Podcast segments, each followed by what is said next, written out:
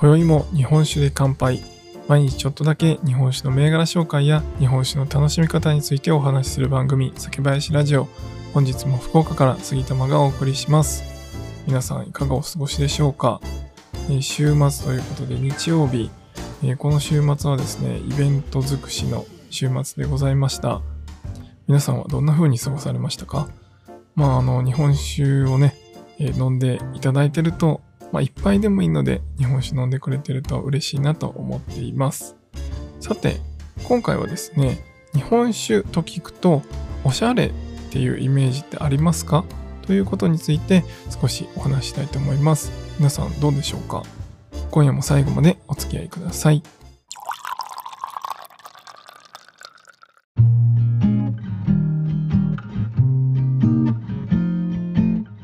はい。というわけで、日本酒と聞いて、おしゃれっていう言葉が出てきますか？というところで、まああの、僕はね、本当に毎日のように日本酒飲んでるので、いろんな日本酒の銘柄を知ってますし、まあ日本酒が好きなので、こうやって皆さんにお話ししています。ただ一方で、一般的な方ですね。まあ、あの、普段そんなに日本酒を普段から飲まないとか、まあ、そういった方に対しての質問にはなるんですが、日本酒と聞いて、おしゃれって続きますかね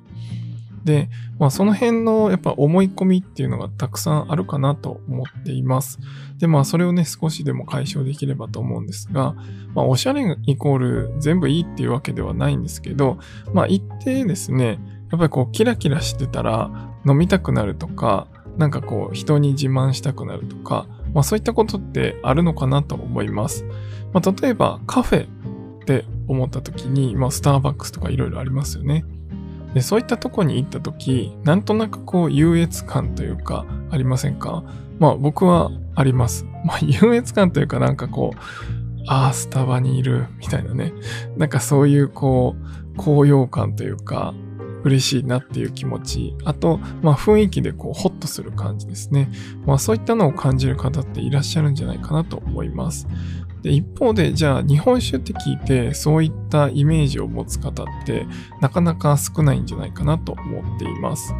で、まあやっぱりこう漫画とかアニメとかそういったところで出てくる日本酒って、まあ、おじさんが頭にネクタイを巻いてですね、で、なんかこう、フラフラになって家に帰ってくみたいな、まあ、日本酒飲んだ後に。まあなんかそんなイメージ。あとはまあ、おちょこととっくりみたいなね。あの、白いおちょこととっくりみたいなイメージがある方も多いんじゃないかなと思います。そしてまあ実際に飲んでみたときに、まあ、例えば居酒屋さんの飲み放題のメニューであった日本酒の、まあ、冷酒とか熱燗って書いてあるものを飲んでみたら、なんとなく飲みにくいなと思ったり、まあそういったこともあるし、まあラベル自体も漢字がドーンと書いてあるような、まあそういう日本らしさというか男らしさというか、まあそういうイメージがある方って多いんじゃないかなと思ってます。まあ実際僕もそれはあの日本酒悪いイメージっていう意味じゃなくて、まあそういうイメージはもちろんあると思ってます。ただ一方で最近はですね、やっぱりラベルも可愛いものとかおしゃれなものっていうのは出てきてますし、例えば飲食店さんで日本酒を飲むという時に、まあ、日本酒にこだわってるお店ですね、に行くと、やっぱ酒器とかもたくさんな種類があります。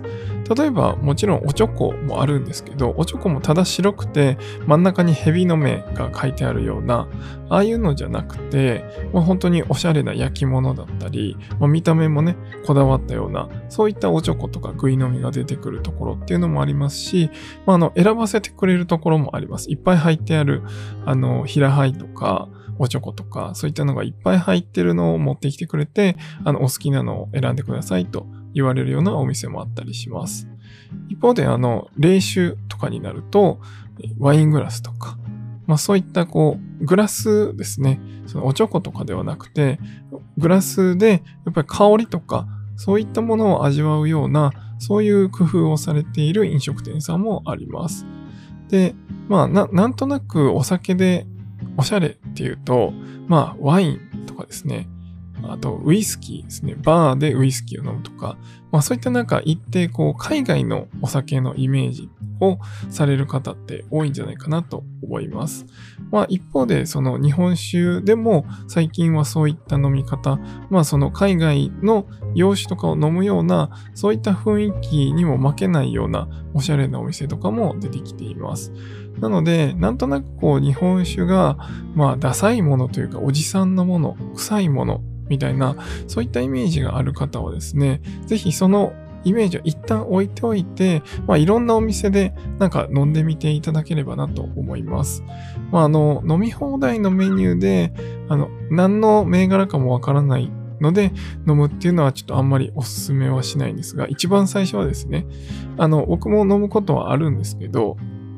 それはいろんな味を知ってるから飲むわけであって、いきなり何かわからないものを飲むっていうのはなかなか難しいので、まあ、そうではなくて、ちゃんと銘柄名が書いてる、書いてあるメニューがある飲食店さんとかで日本酒を一度試してみていただいたり、まあ、雰囲気なおしゃれの日本酒バーとかも最近は出てますので、そういったところに行って、あの、あ、日本酒ってこういう側面もあるんだとか、そういうふうにあの、思っていただけると嬉しいなと思います。まあ、この放送を聞いていただいている方は大体日本酒もすでにお好きな方かなとは思うんですが、まあ、あの、ある一定こう自分の楽しみ方ってあると思うんですよね。まあ、その中でもなんかちょっとこのおちょこで飲むのって嫌だな。でもワイングラスってワインってついてるからワインで飲むもんだよねとか、まあそういったあの思いがある方はですね、そんなことを一回取っ払っていただいて、まあ、あの自分の好きな空間、自分の好きな雰囲気で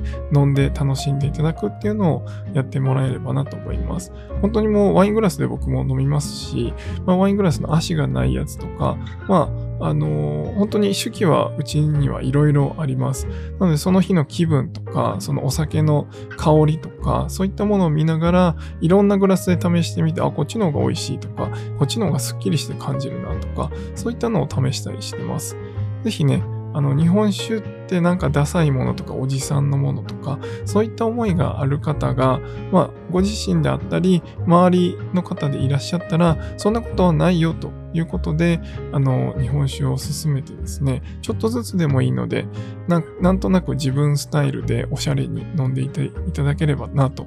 思って今回このテーマでお話しさせてもらいました。